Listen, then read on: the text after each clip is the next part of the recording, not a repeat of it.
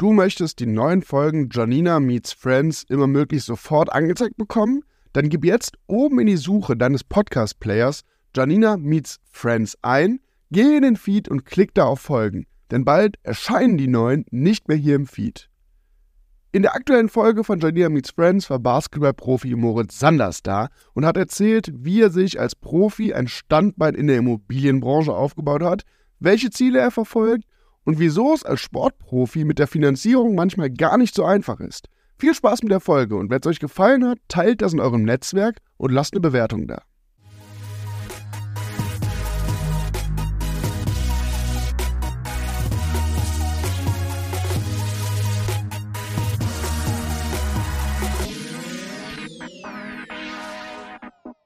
Eine neue Folge von Janina Meets Friends. Heute habe ich einen ganz besonderen Gast und zwar habe ich den Moritz Sanders heute zu Gast und genau an dieser Stelle übergebe ich erstmal an dich, Moritz, weil viele haben es nur gesehen an meiner Instagram-Story.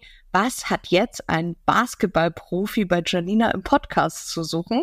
Dementsprechend übergebe ich erstmal an dich, dass du dich einmal kurz vorstellen kannst. Ja, das ist lieb. Erstmal danke, dass ich hier sein darf. Kommt man vom, vom Basketball zu Immobilien eine gute Frage. Im Moment habe ich halt äh, schon relativ früh angefangen, mich mit dem Thema auseinanderzusetzen, mir dann die finanzielle Bildung auch äh, anzueignen. Und ja, mich hat einfach die Euphorie gepackt und es hat mir so viel Spaß gemacht und die Leidenschaft war geweckt und dann, äh, ja, bin ich jetzt äh, Vollzeit der Immobilienbranche mega cool. Also ich glaube, alle äh, männlichen Zuhörer da draußen sagen sich jetzt gerade, okay, kann Immobilie wirklich interessanter sein als äh, Basketball? Ähm, erzähl doch mal, wie war genau der Punkt bei dir, Moritz, wo du für dich selber deine Affinität mit Immobilien erkannt hast? Ja, ähm, also im Endeffekt nie groß ausgewachsen mit äh, großer finanzieller Bildung in, in, in mhm. oder auch äh, in der Schule, da natürlich nichts mitbekommen.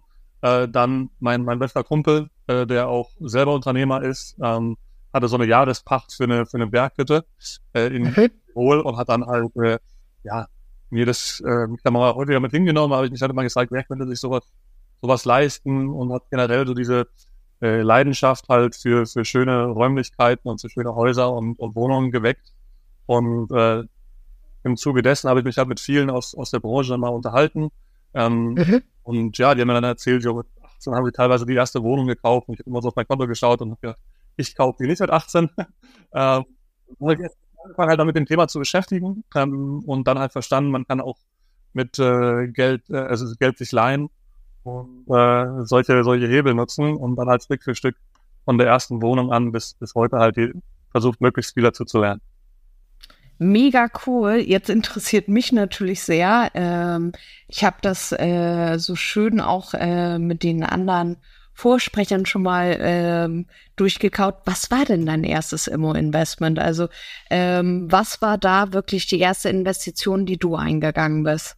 Um, ähm, ein kleines Studenten-Apartment oder Einzimmer-Apartment, jetzt nicht unbedingt nur für Studenten, jetzt gerade wohnt auch ein Herr drin, der Mitte 50 ist und äh, mhm. ist, in, in Bamberg damals im Endeffekt, äh, im Endeffekt ein typisches Aufteiler-Projekt äh, gewesen ähm, ein, ein, ein, ein Sponsor von, von Basketball, der auch selber Immobilienunternehmen war, Unternehmer war, ich halt dann gefragt hatte. Und äh, genau, er hat äh, mir dann dieses Angebot unterbreitet. Und äh, ja, dann habe ich einfach mal relativ naiv Ja gesagt und einfach mal gemacht und saß dann da ziemlich aufgeregt beim Notar und äh, ja, äh, war im Endeffekt sehr, sehr stolz, dass ich einfach mal gewagt habe, aber in dem Moment natürlich auch ein sehr, sehr verrücktes Gefühl. Und gerade damals äh, kann man sich vorstellen, äh, ganz, ganz, ganz so einfach war das nicht. Hundertprozentig, weil ich sage das auch immer. Also ich bin zwar auch 21 gewesen bei meinem ersten Immo-Deal, aber ich kam ja aus der Branche. Also ich hatte ja wirklich, ähm, ich sag mal so mit dem ganzen Bereich Finanzierung zwar größtenteils zu tun, aber habe ja auch das Thema Immobilie äh, mitbekommen. Und viele sagen dann immer, ach ja, was war denn da groß anders? Naja, wenn ich mal drauf schaue, das Thema finanzielle Bildung, ähm, wir sehen es ja heute bei Instagram, also es ist ja wirklich kostenlos, so viel Input da, es sind, gibt so viele coole, tolle Accounts, die halt wirklich ähm, junge Leute an die Hand nehmen und denen wirklich zeigen, hey, du musst nicht erst warten, bis du irgendwie, ähm, ich sag mal, im C-Level in einer Firma bist oder so, sondern du kannst schon viel früher starten. Ähm, was mich aber mal interessiert, Moritz, bei deiner ersten Immobilie, hast du da auch einen Teil finanziert äh, von der Immobilie? Ja, ja, komplett. Also mehr oder weniger, ich habe äh, das hat er auch alles äh, mehr oder weniger für mich organisiert, ne? Also deswegen mhm. auch wirklich so ein typisches Aufteilerprojekt, was ich jetzt auch, äh, zwar am Anfang negativ, jetzt inzwischen ist halt wurde günstig vermietet, deswegen hat es sich trotzdem gerechnet und der Quadratmeterpreis war gut. Ähm, Im Endeffekt war das zahlentechnisch natürlich trotzdem jetzt äh, nachhinein betrachtet das allerbeste Investment. Dann so super, wenn das dann einfach mal gestartet hat und genau. gemacht hat, und von daher ist es trotzdem das, äh, worauf ich am allerstolzesten bin, weil man einfach so diesen ersten Schritt gewagt hat, einfach mal losgelegt hat und äh, einfach mal in diese Rolle ge geswitcht ist, einfach mal selber Vermieter war und äh, ja, da diese spannenden Erfahrungen machen durfte und ja, bis heute nie bereut. Aber da kannst du auch, also das erste äh, Investment äh, war bei ganz, ganz vielen Leuten nicht das beste Investment. Also bei mir war das auch so, ich habe viele Fehler gemacht, wo ich heute meinen Kundinnen und Kunden immer ganz klar sage, achtet bloß da drauf. Ähm, ich glaube tatsächlich, ich sag mal, das erste Investment ist halt wirklich auch dazu da, um gewisse Fehler vielleicht irgendwo zu machen und um den ganzen Lernprozess anzugehen. Und ich sage mal so, du hast auch Glück gehabt, dass du ähm, da in so ein Aufteilerprojekt reingekommen bist, weil ich sag's dir ganz ehrlich, eine Schwierigkeit ähm, ist es zum Beispiel, Sportler zu finanzieren. Warum? Weil die Banken immer sagen, das ist ja nichts richtig Nachhaltiges, weil irgendwann sagen die Knochen, hey, ich will nicht mehr oder ich sag mal, Profizeit ist halt vorbei, weil man dann schon auf die 30 zugeht. Ich weiß gar nicht, was ist im Basketball so die Zeitschiene, wo man sagt, okay, dann wird man ungefähr in Rente geschickt. Ja, so Mitte, Mitte 30 ist es bei den, bei den anderen. Okay. Ähm, der Dirk hat, also Witzki hat jetzt bis äh, 40 gespielt. Ähm, aber klar, da hast du vollkommen recht. Ähm, okay. Das Glück, dass er mir sozusagen die äh, Bank an, an die Seite gestellt hat. Ich dann aber auch einfach ein sehr, sehr gutes Verhältnis zu der Bankerin Super. durfte. Die hat dann äh, auch verschiedensten weiteren Projekte bis jetzt letztes Jahr dann auch äh, begleitet. Und cool. von daher verstehe ich deinen Punkt. Also natürlich, also speziell wenn man dann so ein, zwei Jahresverträge hat, dann würde jeder normale ähm, äh, Banker sagen, hä, nee, das ist ja ein befristeter Arbeitsvertrag, auf Wiedersehen. Ähm, aber speziell auch in, in dieser fränkischen Region, wo Basketball trotzdem ein sehr, sehr großes Ding ist, ähm, oder jetzt vergleichbar zumindest hier zu meiner persönlichen Heimat hier in NRW, ähm, da ist es noch ein bisschen besseres Verständnis äh, für mhm. ja, und äh, wenn man dann auch überall im Internet natürlich liest, was äh, für Qualifikationen man dann im, im Sport sozusagen mitbringt, dann haben die das schon geglaubt, dass man nicht arbeitslos sein wird die nächsten Jahre. Super. Nee, aber hast du dann ja auch richtig gemacht, zu ihr wirklich den Draht äh, aufrechterhalten, weil, also ob jetzt im Fußballerbereich, Handballerbereich, Basketballbereich, da kann ich wirklich sagen, da gab es schon immer die Herausforderung, dass Banken, ja, ich sag mal, da irgendwo eine beschränkte Sicht teilweise haben, also da alles richtig gemacht. Jetzt erzähl mir doch aber mal, Moritz, ähm, deinen Tagesablauf heute. Du sagst, du machst jetzt nur noch Immobilien. Was machst du denn genau? Also hauptsächlich äh, bin ich halt im Maklerunternehmen der Magnolia One äh, mit mhm. einer Gesellschafter inzwischen ähm, wie, wie schaut da so ein Alltag aus? Also man, man bereitet halt die unterschiedlichsten Projekte vor, man hat äh, Termine mit Eigentümern, mit dann halt Besichtigungstermine, äh, Telefonate, E-Mail hin und her ähm, mit den Interessenten. Und ja, dann ko koordiniert man halt teilweise noch irgendwelche Fototermine oder, oder macht sie teilweise auch, äh, äh, ist dann auch selber mit dabei. Ähm, all solche Sachen stehen da jetzt aktuell auf der Agenda. Und natürlich auch am Unternehmen, ne, wie äh, Social Media Präsenz, ähm, damit mit äh, den Ansprechpartnern im, im Austausch bleiben, Content äh, kreieren und ja, all solche Sachen.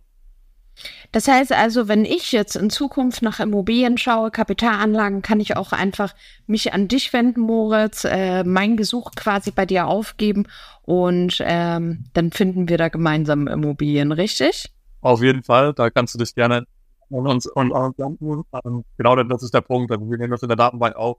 äh, senden natürlich die Angebote auch schon im, im Voraus an, an unsere Bestandskunden raus und ja, also sind da sehr an Partnerschaften interessiert. Du bist da auch viel in NRW unterwegs, richtig? Also mein äh, Wohnsitz ist jetzt wieder hier in NRW, da in, in Dorsten, wo ich, wo ich aufgewachsen bin. Da hat mein Hauptschwerpunkt wieder.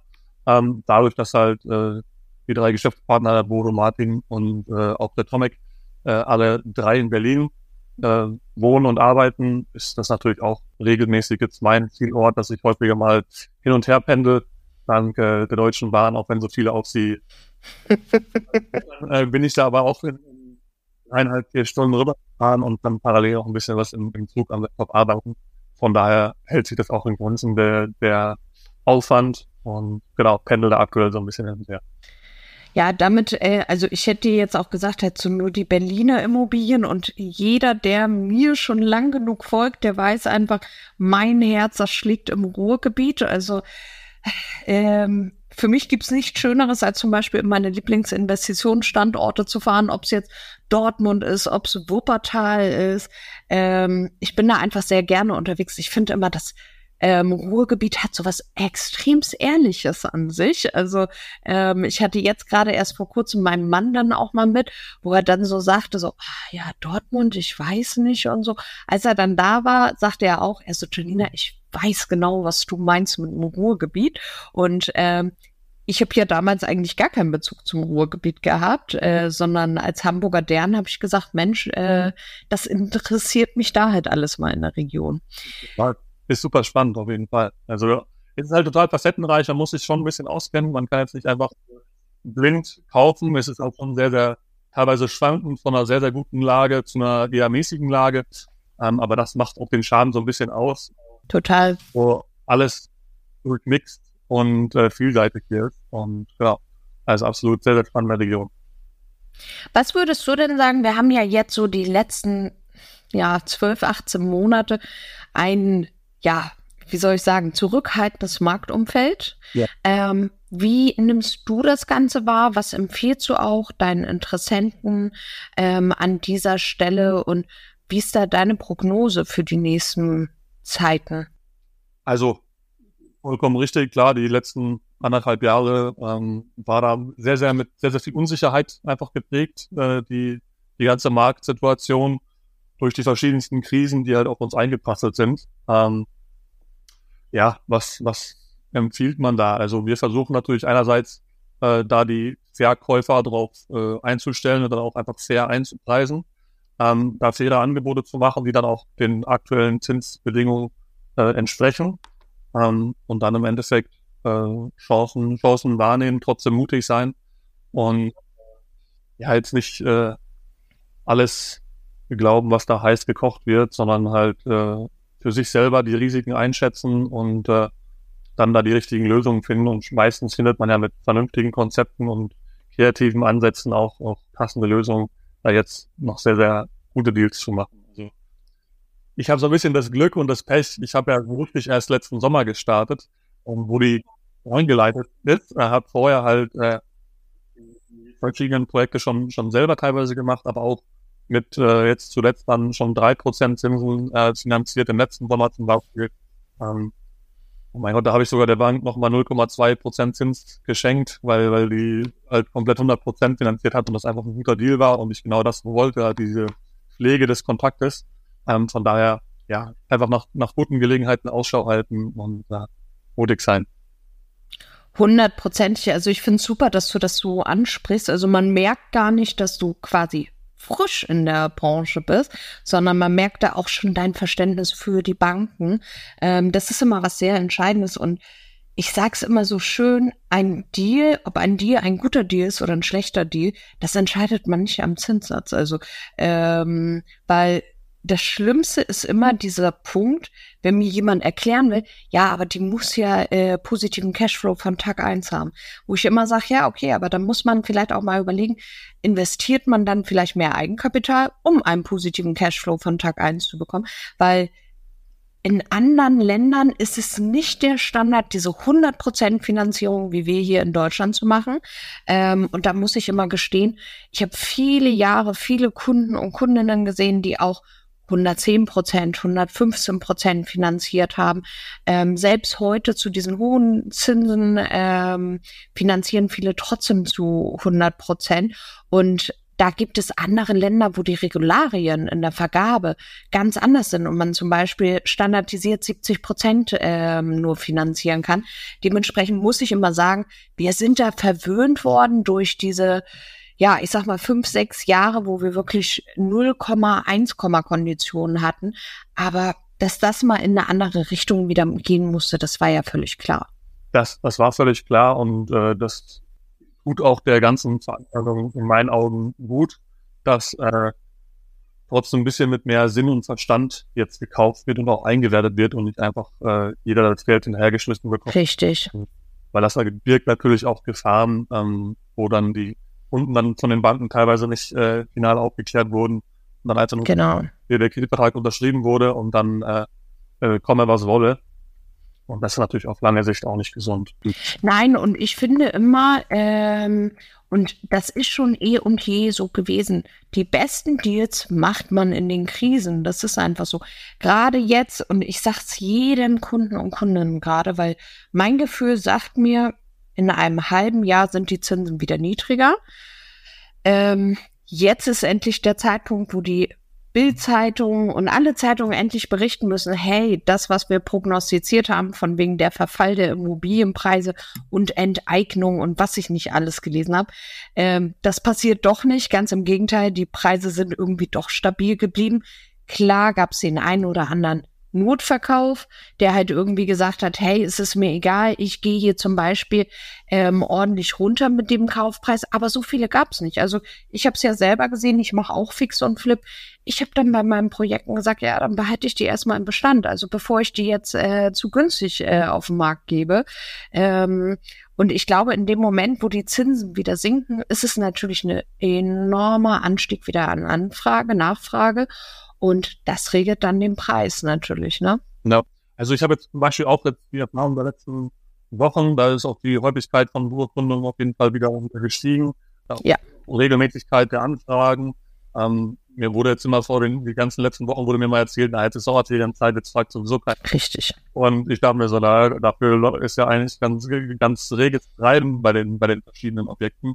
Äh, und man merkt so, Klar, es ist noch äh, so im Hinterkopf, aber, aber viele beschäftigen sich jetzt schon auch mit äh, allem, was, was so kommt und sind da deutlich offener wieder als äh, das, was man bei den Besichtigungen Anfang des Jahres dann teilweise erlebt hat. Ähm, da ist schon Total. deutlich mehr, deutlich mehr Betrieb. Definitiv. Also das merken wir auch, wie viele Kunden und Kundinnen, egal ob jetzt die Eigennutzer oder Kapitalanleger, auf einmal wiedergekommen sind, gefühlt so, hey, wir haben die Schockstarre überstanden, wir wollen jetzt loslegen. Und ich sag mal, ja, wenn die Zinsen zu hoch sind, man muss ja jetzt auch keine zehn Jahre oder so abschließen. Man kann ja auch nur drei Jahre abschließen und dann halt sagen, hey, ich mache eine Anschlussfinanzierung bereits 24 Monate im Vorwege und man optimiert dann den Zins. Und ich sage auch immer, auch Immobilien sind Optimierungsthemen. Da muss man vielleicht mal schauen, wie optimiere ich wann die Mieten und so. Das ist ja wirklich alles eine Möglichkeit. Hm, jetzt interessiert mich mal ganz genau, Moritz. Du hast ja eigentlich schon mit 21 alles richtig gemacht. Und zwar, du hast dann schon mit Immobilien gestartet. Wenn du jetzt aber morgen aufwachen würdest mit 21, was würdest du anders machen? Also, äh, ich habe zumindest die erste mit 22 gekauft, aber das war mehr oder weniger gleich. Und das ist jetzt ja auch erst äh, knapp, knapp drei Jahre her. Was, was würde ich an, anders machen? Also, wahrscheinlich würde ich mich einfach generell ein bisschen früher noch versuchen, mit dem Thema auseinanderzusetzen, auch wenn das natürlich jetzt, äh, ja, keine Ahnung, es ist, es ist halt dann einfach mehr oder weniger bis dahin fast gar kein Thema in meinem Leben gewesen, ähm, sich einfach häufiger mit dem, mit dem Thema auseinanderzusetzen. Ähm, aber gut, das ist mit 21 ja immer noch ziemlich früh vergleichsweise zu dem, was man sonst mitbekommt. Von daher, ähm, ja, im Endeffekt, was, was, was man sagen kann, kann man das nicht bereuen, was ich getan habe. Einfach sei mutig. Cool. Ähm, versuch, dein Risiko einzuschätzen. Meine Denkweise war da immer, okay, gut, die Bankrate ist so und so hoch. Wenn wirklich alles schief geht, äh, was, was, was ist das Schlimmste, was mir passieren könnte? Und dann habe ich mir gedacht, na gut, jede Bankrate kann ich jeden Monat bezahlen. Und dann höre ich halt auch mit dem Quatsch. Ähm, und dann dieses erste Gefühl, als dann die erste Miete da war. Und klar, ich habe, glaube ich, am Anfang 14 Euro äh, irgendwo noch selber mit reingezogen, also jetzt nicht nur die Bankrate, sondern halt für äh, um Gottes Willen, ne? Also da ist ja dann Tilgung und Co. auch alles, alles mit dabei und es geht im Endeffekt ja um das Running und das, was man dann an Erfahrung und, und Wissen dann da halt rausziehen kann. Und von daher, im Endeffekt sei mutig, äh, trau dich was, probier Sachen aus, hab keine Angst davor, äh, was mal auch mal, dass auch mal was schief geht oder dass irgendwer. Was mir so prägnant immer im, im Kopf ist so diese, dieses, äh, dieser, dieser Spruch, ähm, wenn dich halt Leute nicht belächeln für, für deine Träume oder Ziele, dann, dann träumst du nicht groß genug. Ähm, das war so ein bisschen. Super. Äh, das war so ein bisschen was, was, was mich dann so ein bisschen auch getrieben hat und halt einfach diese, diese Leidenschaft, wieder um das finde ich ist ein richtig cooles Motto. Das nehme ich definitiv mit in die Highlights auf. Ähm, das finde ich richtig schön und du hast damit auch eine Frage, die ich dir auch noch gestellt hätte, schon richtig gut beantwortet, nämlich was empfiehlst du überhaupt Menschen, die sich noch nicht getraut haben, in Immos in, zu investieren? Weil ich merke immer, heute Morgen hatte ich zum Beispiel oder heute Vormittag hatte ich zwei junge Damen bei mir im Immo-Coaching, die das gewonnen haben und ähm, ich glaube, ganz oft ist es halt wirklich diese Angst, die man hat und aber man möchte es irgendwie tun und meistens hängt es ja auch einfach damit zusammen, man hat vielleicht Fragen, die noch nicht geklärt sind oder man hat noch irgendwelche Ängste oder so und ähm, da hast du gerade einen richtig schönen Impuls für all die Investorinnen und Investoren, die sich noch nicht getraut haben, aber es machen wollen, halt wirklich gegeben. Wie viele Stunden investierst du denn aber jetzt wöchentlich in deine eigenen Immobilien? Also jetzt nicht die, äh, die du vermarktest, sondern wirklich deine eigenen Immobilien. Meine eigenen ist das wirklich sehr, sehr überschaubar. Ähm, keine Ahnung. Sie ist jetzt auch noch nicht die riesen äh, Un Un Unmenge, aber ich denke mal so drei, vier Stunden maximal, manchmal äh. Alex in manchen Wochen. Ähm, jetzt immer so zum Monatswechsel ist immer mal, man kontrolliert mal hier und da, ist das, passt das alles oder letzte Woche hat man der Mieter von einer Garage angerufen, hat gemeint, das äh, Tor hakt, immer so Kleinigkeiten, wo man dann halt einen Handwerker mal vorbeizieht. Ähm, aber, mein Gott, also, deswegen meine ich, also, wahrscheinlich sind sogar weniger, wahrscheinlich so ein, zwei Stunden in der Woche maximal. Super. Wie sehen denn deine Schritte ähm, wirklich aus, wenn du eine Immobilie für dich selber erwerben möchtest? Um, ähm, wie, wie schauen die, die Schritte aus? Also ich versuche einfach im Vorhinein schon mal, äh, dass jeder halt weiß, dass ich grundsätzlich interessiert bin zu kaufen. Ähm, das Hä? wäre der Grundstein, ähm, wodurch ich halt meine, meine Angebote bekomme. Und ja, dann äh, vor Ort äh, immer, immer sehr, sehr schnell und, und äh, verbindlich auftreten. Jetzt zum Beispiel das Einfamilienhaus, was wir jetzt zuletzt gekauft hatten in, in bei Bamberg, da äh, war das dann auch so, da war eine Erbengemeinschaft, ähm, die alle gemeinsam halt, äh, ja, sich dann für einen Käufer entscheiden mussten und da haben wir halt mit Verbindlichkeit und äh, mit, mit Schnelligkeit gepunktet. Und Super. Genau, also für die Entscheidung, was da vielleicht noch relevant ist, ist halt einfach, dass man so ein bisschen äh, sich anschaut, wie ist so der Zustand, was sind so die ganzen Themen, ne? das sind ja, glaube ich, so diese Grunddaten der Immobilie müssen natürlich stimmen, ne?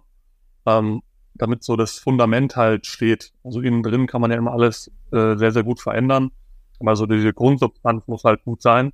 Und da war es dann auch so, wir haben mehr oder weniger alles innen drin verändert, die Wände neu verputzt, äh, gestrichen, wurden neu gemacht. Cool. Man hat noch einen neuen Raum geschaffen, wo ich eine Trockenbauwand. Also da kann man auch kreativ denken. Ähm, aber halt die Grundsubstanz, ne, das ist, glaube ich, so der Ansatz, auf den ich jetzt auch selber ab.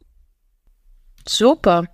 Was würdest du denn heute jemanden empfehlen, der dich fragt, hey, welche Buch- oder Account- oder Podcast-Empfehlungen kannst du rund um das Thema Immobilie und Investieren geben? Also wie ich habe damals, damals angefangen mit äh, Richard Burdett. Ich glaube, das ist so die 0815 Antwort, die, die man nur bekommen wird. Ähm, ja, was jetzt unterschiedlich. Erfolg ist kein Zufall, zum Beispiel der Podcast. Mhm. höre ich, hör ich super gerne an. Ähm, generell äh, auf, auf den Greater Podcast, weil das ist jetzt nicht nur so auf äh, finanzielle Bildung und, und in diese Richtung, sondern einfach auch so ein bisschen Persönlichkeitsentwicklung und, und äh, ja, alle Themen rundherum ähm, ausgelegt. Und ja, so ein Bücher, also ich versuche uns da vielseitig aufzustellen, lese jetzt gerade ein Buch äh, die Tiefschlafformel, einfach um, um auch so den Körper äh, leistungsfähig zu halten und äh, dann, ja, dass man halt auch diese Stunden, die man jetzt aktuell halt auch in, in die Unternehmen investiert, dann auch äh, Höchstleistung bringen kann ähm, und selber sonst finanziellen Bildung, Richard Purdett, wie gesagt, sonst ist äh, die 10x-Formel. Okay. Aber das wäre jetzt mal so die Empfehlung, äh, die ich so aussprechen würde. Genau. Welche finanzie äh, finanziellen Ziele hast du denn? Oder ähm, sagst du, okay, das sind gar nicht so unbedingt diese finanziellen Ziele, sondern es gibt gewisse Meilensteine, die ich erreichen will. Was sind da wirklich so deine nächsten Schritte, Moritz? Mhm. Wie ich ja so ein bisschen angedeutet habe, auf, auf, auf dieser Berghütte ist da sehr, sehr viel in, in mir entstanden damals. Äh, mit, äh, das war, glaube ich, Ende 20, Anfang 21, also halt mein Lebensalter, nicht das, nicht das Jahr. Und äh, also im Endeffekt ist es dieses Gefühl von Freiheit, was, was man da erleben, erleben durfte, ähm, mhm. was mich reizt. Jetzt nicht unbedingt äh, nur die nur die Zahlen, was ist natürlich ein Mittel und zu nicht sagen, ne? Aber im Endeffekt halt, ja, solche, solche, dieses Freiheitsgefühl, das ist das, was da am Ende bei mir auf der To-Do-Liste steht und äh, ja, dieser Wunsch, äh, eine eigene Berghütte, ja, wie groß, imposant das sein muss, das, das schauen wir mal, ähm, wohin das so alles, alles geht. Ähm, aber ja, einfach dieses, dieses Lebensgefühl, was damit einhergeht, das ist, glaube ich, eher so dieses, dieses Ziel, was mich nach dem Tag antreibt. Und das ist zielführend, oder? Ich weiß nicht, wie deine Erfahrung ist. Total. Also ich muss sagen, ich finde, das ist ein super Ziel. Also und ein Ziel, was ich bin immer so ein Freund davon, sich Ziele zu stecken, die man vielleicht sogar schon früher erreicht und sich dann wieder noch größere Ziele zu setzen, weil ähm, was ich immer überhaupt nicht mag, ist Stillstand. Und damals hatte ich zum Beispiel so den Wunsch, okay, ich möchte irgendwann mal zehn Immobilien haben. Dann hatte man das geschafft, dann hat man irgendwie so überlegt, was sind die nächsten Schritte und so.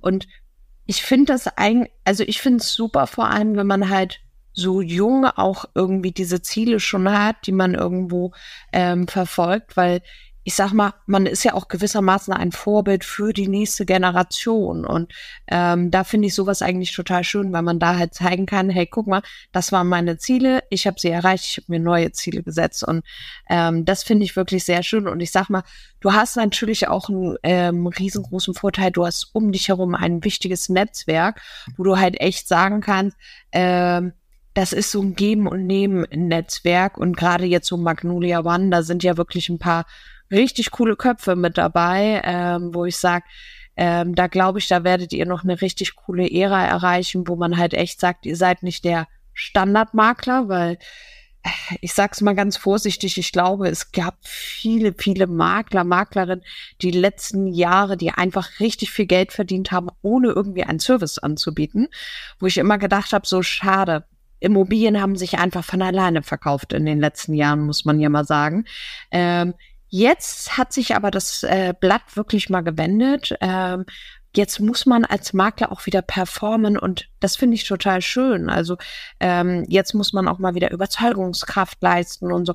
Und ich glaube, da werdet ihr beim Magnolia One wirklich äh, richtig tolle Ziele noch erreichen. Und ich glaube schon, dass man euch immer auf dem Bildschirm haben wird äh, erstmal, erstmal danke für die lieben Worte und sehe natürlich total komplett genauso. Deswegen äh, bin ich ja dabei und auch so äh, froh darüber, dass äh, äh, ich da Teil von sein darf. Ähm, genau das, was du gesagt hast. Ne? Wir haben, wir haben ja schon deutlich, deutlich mehr und länger da die, Erfahrung gesammelt, haben dann auch gemerkt, was äh, teilweise äh, da Makler für Leistungen abgeliefert haben bei Projekten, die sie halt selber äh, vermarktet haben oder vermarkten wollten.